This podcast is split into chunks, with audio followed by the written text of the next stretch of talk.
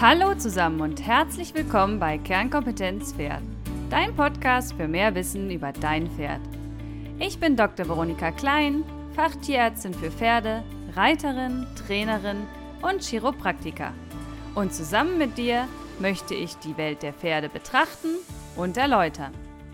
Ganz nach dem Motto, es ist nicht wichtig, besser als jemand anderes zu sein, sondern es geht darum, besser als am Tag zuvor zu sein und in diesem Fall für dein Pferd. So, passend zu den Sommerferien und den sommerlichen Temperaturen reden wir heute über das Sommerexzem. Gekennzeichnet ist diese Allergie durch saisonalen Juckreiz, der ausgelöst wird durch eine Insektenüberempfindlichkeit.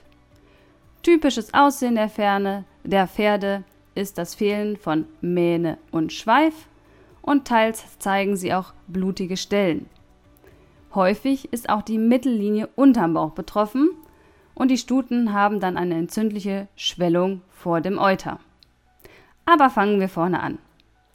Auslöser sind Kriebelmücken und Gnitzen, und zwar im Speziellen ihr Speichel. Besonders in der Nähe von Gewässer, Misthaufen oder auch an Waldrändern ist das Aufkommen besonders groß dieser Insekten. Betroffen sind Islandpferde und Welschponys. Allerdings kann grundsätzlich eigentlich jedes Pferd betroffen sein. Allergien sind teils genetisch bedingt und bei der Entstehung der Allergie spielt jedoch auch das Umfeld, der Stoffwechsel und die Ernährung des Pferdes eine Rolle. Stress, Bewegungsmangel, fehlerhafte Fütterung, hier zum Beispiel zu viel Eiweiß oder Zusatzstoffe, Konservierungsstoffe und andere synthetische Mittel aus Müslis sind weitere Faktoren, die das Auftreten begünstigen können. Das Auftreten der Symptome beginnt meist, wenn die Pferde zwischen drei und sechs Jahre alt sind und im Verlauf verschlimmert sich der Juckreiz in den Jahren. Aufgrund von Rasse, Jahreszeit, sprich hier April bis Oktober ähm, und Vorbericht, lässt sich meist eine Verdachtsdiagnose stellen man kann aber natürlich auch diagnostische Maßnahmen ergreifen. Hier haben wir zum einen die Hautbiopsie und Blutanalysen Schrägstrich Allergietest. Bei der Hautbiopsie wird eine kleine Probe entnommen und zwar durch eine Stanze oder einen kleinen kleines Schnitt mit dem Skapell und die Probe wird dann in Formalin eingelegt und in ein Labor eingesandt für eine histologische Untersuchung. Das meint, das Gewebe wird dann unter einem Mikroskop beurteilt. Die Proben werden am besten aus einem Bereich der Haut aus, rausgenommen, die nicht vollständig durch Scheuern verletzt ist. Ansonsten sieht man nur die kaputte Haut und kann nichts beurteilen. Mit äh, dieser histologischen Untersuchung kann man in der Haut verschiedene Entzündungszellen nachweisen, die allerdings nicht spezifisch sind für bestimmte Allergien. Also kann ich den Auslöser nicht feststellen. Von daher gibt die Probe zwar wichtige Hinweise, ist aber nicht beweisend für ein Sommerexzem. Andere Testverfahren sind zum Beispiel der In vivo Intrakutan-Test oder auch der FIT-Test. Ähm, wir gehen einmal die verschiedenen Labortests durch wie gesagt, der erste wäre zum Beispiel der intrakutane Test. Hier werden verschiedene Testsubstanzen in ein, ein geschorenes Areal am Hals in die Haut gespritzt und die Reaktion wird dann in regelmäßigen Abständen mit einer Positivkontrolle und einer Negativkontrolle verglichen. Die Positivkontrolle, da wird Histamin in die Haut gespritzt, das gibt auf jeden Fall eine Reaktion und bei der Negativkontrolle wird Kochsalzlösung unter die Haut gespritzt. Das gibt in der Regel keine Reaktion. In der Praxis wird dieser Test nicht durchgeführt, da er relativ aufwendig ist, die Auswertung auch nicht standardisiert ist und wir haben hohes Risiko für falsch positive oder falsch negative Tests. Das bedeutet falsch positiv, der Test sagt, das Pferd hat eine Allergie, der Test liegt aber falsch, das Pferd ist gesund. Und dann gibt es falsch negative Ergebnisse. Das bedeutet, der Test sagt, das Pferd wäre gesund, obwohl es eine Allergie hat. Ja, deswegen müssen diese Tests immer individuell interpretiert werden. Und das ist beim Intrakutantest beim Pferd sehr schwierig. Dann haben wir noch den In-vitro-FC-Rezeptorentest. Der muss durchgeführt werden, wenn Allergenkontakt besteht, also im Sommer mit klinischen Juckreizsymptomen. Ähm, es werden dann im Prinzip allergenspezifische IgE, also eine Substanz aus dem Blut nachgewiesen, das ausgeschüttet wird, wenn das Tier Allergenkontakt hat. Auch hier kann es falsch positive Ergebnisse geben, heißt die Interpretation muss dementsprechend erfolgen. Beim Equine-Cast-Test, ein weiterer Test, werden basophile Granulozyten, das sind bestimmte Entzündungszellen aus dem Blut, isoliert und die kommen dann in ein Reagenzglas und werden mit Sommerexzem-Allergenen gemischt. Nachdem die gemischt worden sind und darauf reagieren, schütten die eine Menge an Leukotrinen aus, die man dann messen kann und ein Maß für die Sensibilisierung, also ein Maß für die allergische Reaktion dienen. Der Test kann auch im Winter durchgeführt werden, aber auch hier sind leider falsche Testergebnisse möglich, wie ehrlich gesagt bei allen Tests. Ne? Jeder Labortest muss im Zusammenhang ähm, individuell interpretiert werden. Schwarz-weiß ist es meistens nicht. Als letztes will ich noch den funktionellen In-vitro-Test vor, äh, ja, durchsprechen. Der wird an der Tierärztlichen Hannover, Tierärztlichen Hochschule in Hannover durchgeführt und wird in der Regel für die Gerichtsverfahren eingesetzt, ist also der empfohlene Test.